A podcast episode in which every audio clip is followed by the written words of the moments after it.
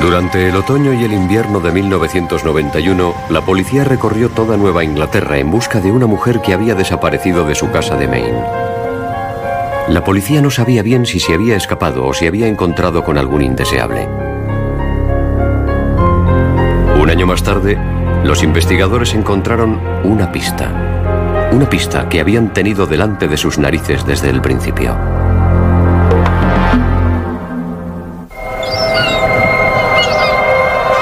Portland, Maine, la ciudad más grande del estado y en un tiempo su capital. Es un puerto de aguas profundas situado en Casco Bay, en el Océano Atlántico. Lo cual explica su papel como importante puerto pesquero. Pearl Smith trabajaba como empaquetadora de pescado. Cada día empaquetaba cientos de cajas de pescado para ser repartidas por todo el país. Era un trabajo duro y mal pagado. Al terminar el trabajo acudía habitualmente a un bar cercano al muelle. Era una cliente habitual, como Bill Brands, un hombre 13 años mayor que ella. Brands era camionero. Su misión era trasladar el pescado de Maine a Montreal. Ambos tenían mucho en común. Les gustaba beber y no habían sido afortunados en el amor.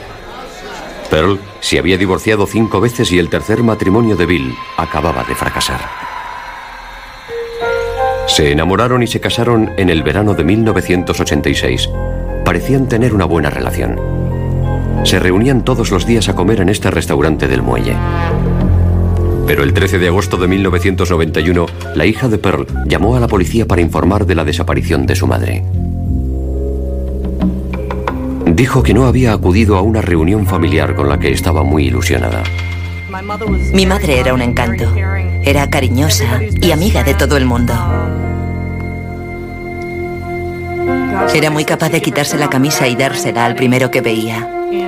Y siempre estaba allí cuando la necesitabas. Nunca te defraudaba. La investigación fue asignada a la detective del sur de Portland, Linda Barker. Cuando fue a la casa de los Brands, vio que no faltaba nada de la ropa ni de los efectos personales de Pearl. Y que su apreciada joya, un Cadillac negro con la matrícula Pearl B, seguía estando en el garaje. Pearl adoraba su Cadillac y rara vez iba a alguna parte sin él. Esa era una de las cosas que más le preocupaban a Elaine, que su madre hubiera dejado su Cadillac. Lo de haber dejado el coche en el garaje me indicaba que mi madre no había salido de casa. Si mi madre hubiera salido de casa, se hubiera llevado el coche. Mi hija vive fuera de la ciudad y yo tengo algunos amigos aquí. Bill Brands le dijo a la policía que había tenido una discusión con Pearl y que se fue a un restaurante chino. Cuando regresó a casa, Pearl ya no estaba. Sin embargo, dijo que no estaba preocupado porque otras veces se había ido sin explicación alguna. No era de extrañar que Pearl se marchara de casa durante dos, tres, cuatro y hasta siete días, porque le gustaba ir a ver a sus amigos de Old Orchard o algún pariente. Así que ya lo había hecho anteriormente y no resultaba raro. Pero si su coche seguía en el garaje, ¿cómo se había ido? La policía llamó a las líneas aéreas y a los servicios de autobuses y de taxis y no había ninguna constancia de que Pearl Brands hubiera salido de la ciudad.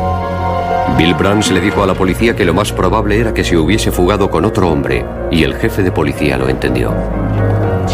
El jefe Schwartz no podía creer que mi madre hubiera desaparecido. Pensaba que habría bebido y posiblemente se hubiera escapado con otro hombre. Él conocía personalmente a mi padrastro, Bill Brands, y decía que no era el tipo de persona capaz de hacer daño a nadie. Eso fue lo que le dijo en una ocasión a la reportera Christine Young. Me dijo, era una alcohólica. Se había casado seis o siete veces. Probablemente se habrá fugado con alguno de sus exmaridos. Y yo le dije, bueno, ¿y qué hay de su actual marido? ¿Podría estar involucrado? Y me contestó, no, le conozco desde hace 20 años. Él no es de esos. Pasaron los días y después semanas. Y la familia de Pearl Brands empezó a temer que ya no volverían a verla nunca.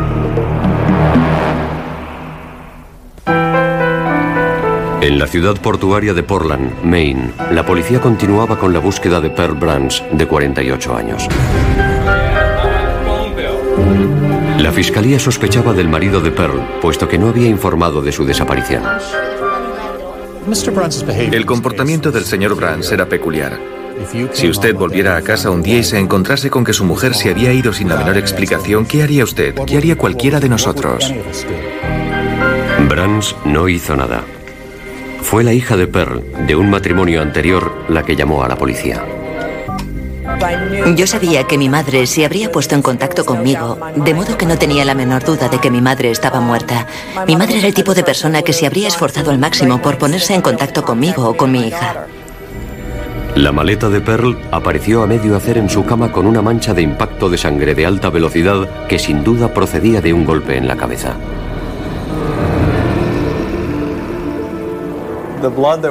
La sangre que había en la maleta correspondía a una mancha de impacto de alta velocidad, pero también había manchas de impacto de baja velocidad que indicaban que la sangre procedía de alguna caída, posiblemente durante alguna pelea, o de alguien que había sido golpeado con algún tipo de arma. En los días previos a su desaparición, Pearl Brands había pasado mucho tiempo en su bar favorito. Dijo a sus amigas que Bill y ella estaban siempre peleándose, sobre todo por dinero y que estaba deprimida. Cuando llegó la noticia de la desaparición de Pearl a la prensa local, uno de los amigos de Pearl dijo que le pareció haberla visto paseando por el muelle bien entrada la noche. Pero ninguna de las pistas dio resultado. El caso quedó parado hasta que seis semanas después, un senderista que estaba en un sendero de los Apalaches en New Hampshire, a 320 kilómetros de allí, encontró el bolso de Pearl Brands.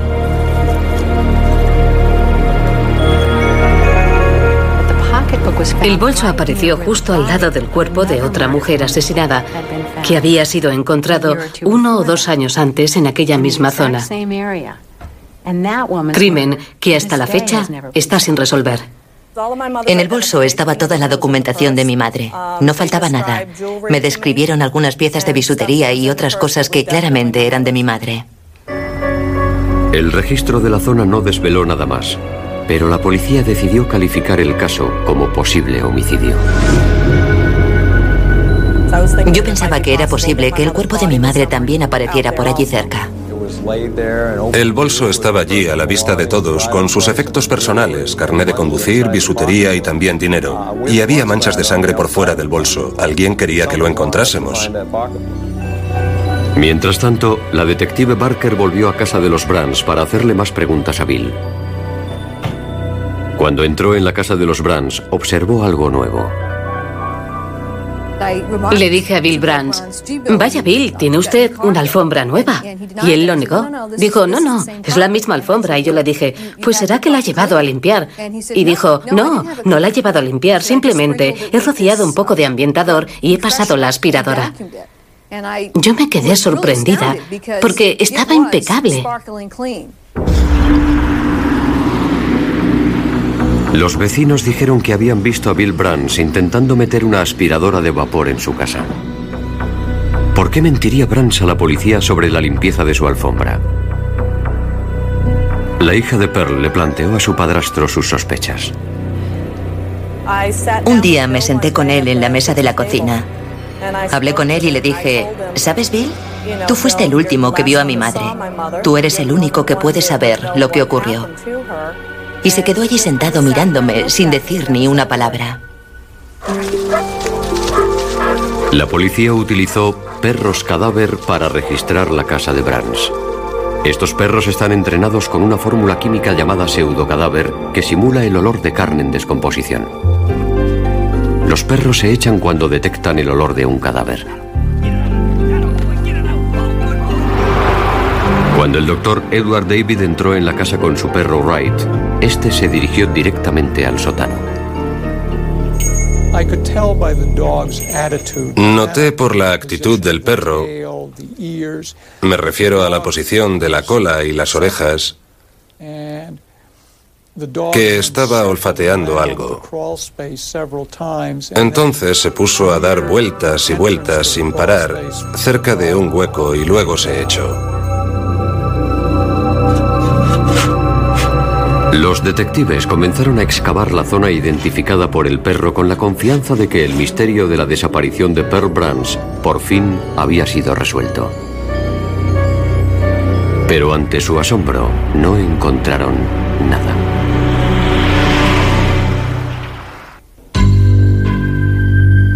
Tras meses buscando a Pearl Brands, la única pista de su desaparición era su bolso, encontrado en un sendero de New Hampshire a 320 kilómetros de distancia.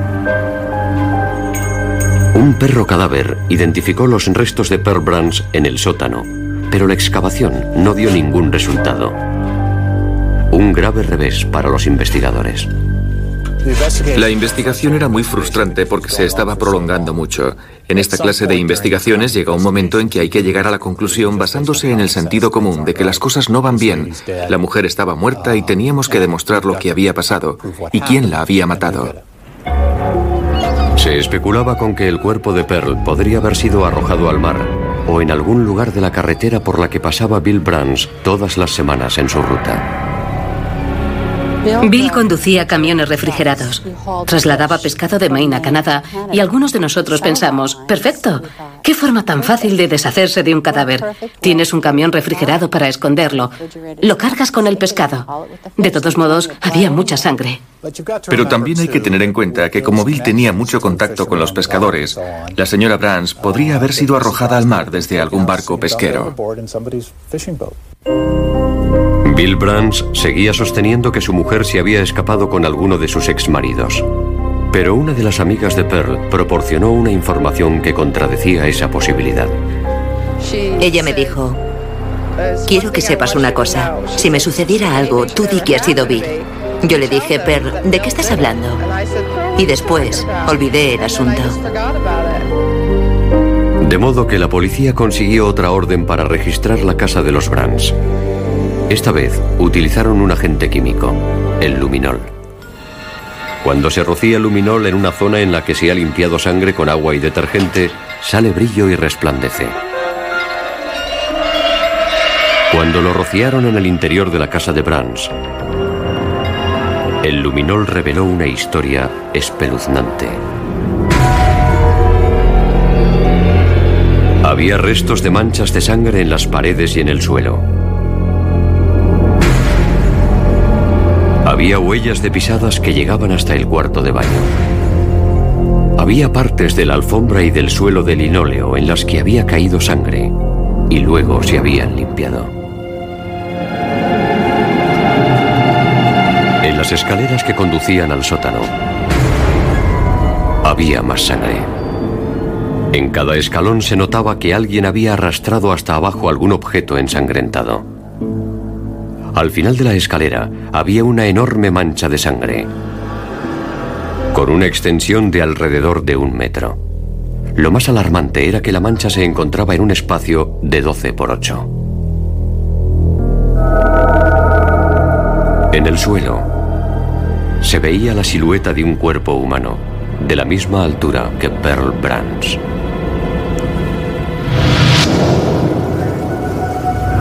Era evidente que en el interior de la casa de los Brands alguien había limpiado numerosas manchas de sangre, dato que contradecía la versión de Bill sobre la fuga de su mujer.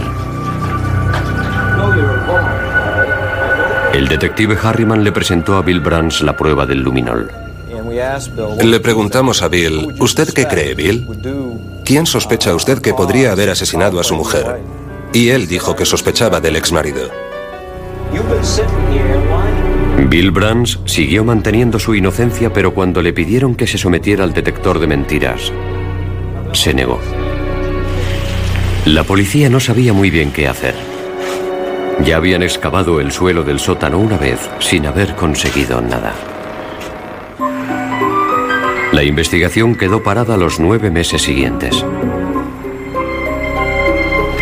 Hasta que la policía supo que existía un nuevo artilugio para los forenses que esperaban que les condujera a encontrar el cuerpo de Pearl Brands.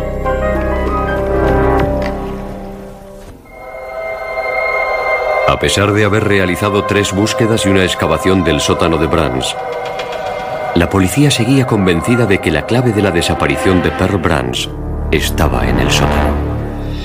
No podíamos renunciar al hecho de que allí abajo podía haber alguna prueba, pero excavar todo el sótano a mano era prácticamente imposible.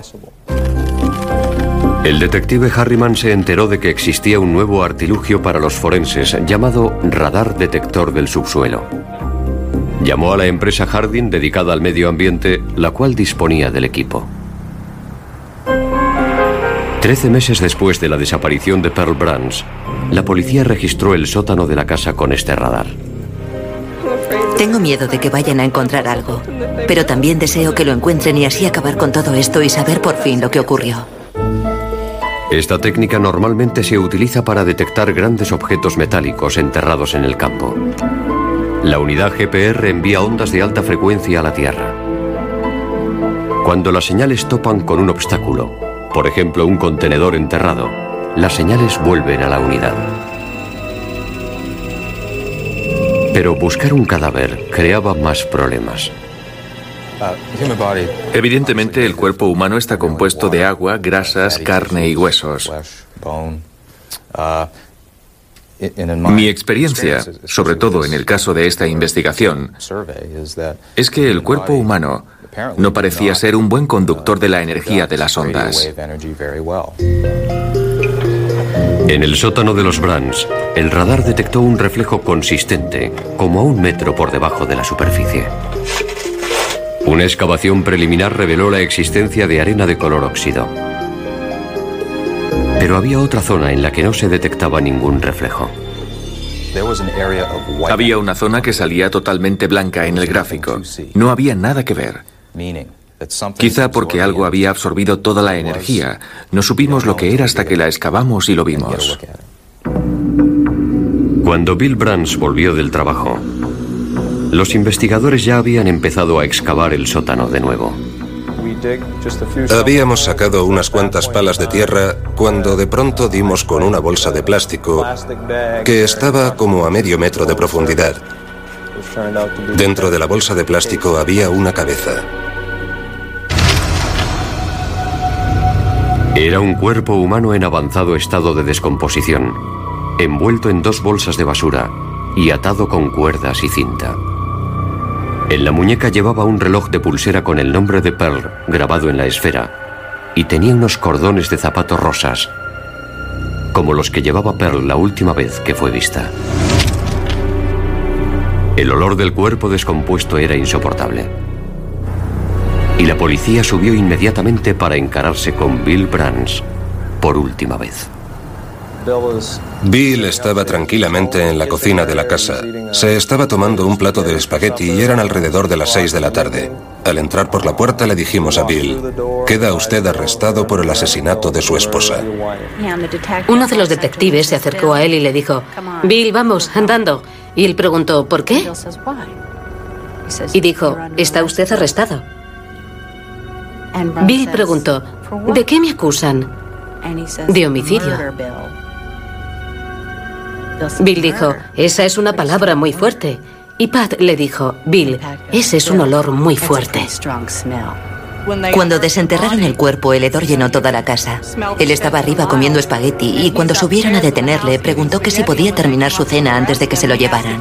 Estaba allí tomando sus espagueti con albóndigas y dijo, ¿puedo terminar de cenar? Y lo hizo, así que eso demuestra la clase de individuo que era. Bill Brands fue detenido y acusado de asesinato. Los rayos X reflejaron tres fracturas en el lado izquierdo de la cara de Pearl, pero no tenía heridas, lo cual significaba que las fracturas se debían a puñetazos. Los fiscales mantenían que el 11 de agosto Bill y Pearl habían mantenido una discusión sobre dinero y que la pelea acabó en golpes. La golpeó con tanta fuerza que la sangre de Pearl salpicó su maleta en la pared y en el suelo. Quedó inconsciente en el suelo y murió desangrada. Luego, Bill metió el cuerpo en bolsas de plástico y lo bajó al sótano.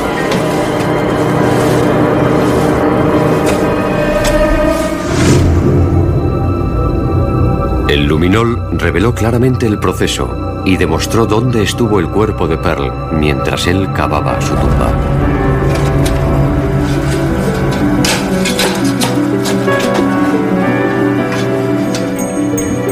El perro policía acertó en la localización del cadáver, pues el lugar que identificó estaba a menos de un metro del sitio donde Bill lo había enterrado. La policía creía que Bill, en un intento por despistar a los investigadores, había cogido el bolso de Pearl y lo había dejado tirado en un sendero de New Hampshire.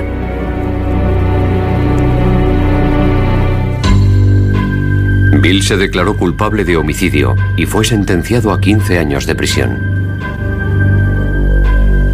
Sin los avances de la medicina forense, tales como el luminol y el radar detector del subsuelo, que fueron utilizados en este caso con gran éxito, creo que habría sido muy fácil que Bill Brands hubiera podido burlar a la justicia. Irónicamente, durante la autopsia del cuerpo de Pearl Brands, el patólogo descubrió que padecía cáncer terminal y que solo le quedaban seis meses de vida. Si él hubiera sido paciente, mi madre de todos modos habría muerto por causas naturales y ahora no estaría encerrado en la cárcel. Yo lo veo como que mi madre fue la última en reírse. Porque ya digo que si él hubiera sido paciente, ella habría muerto de todas formas.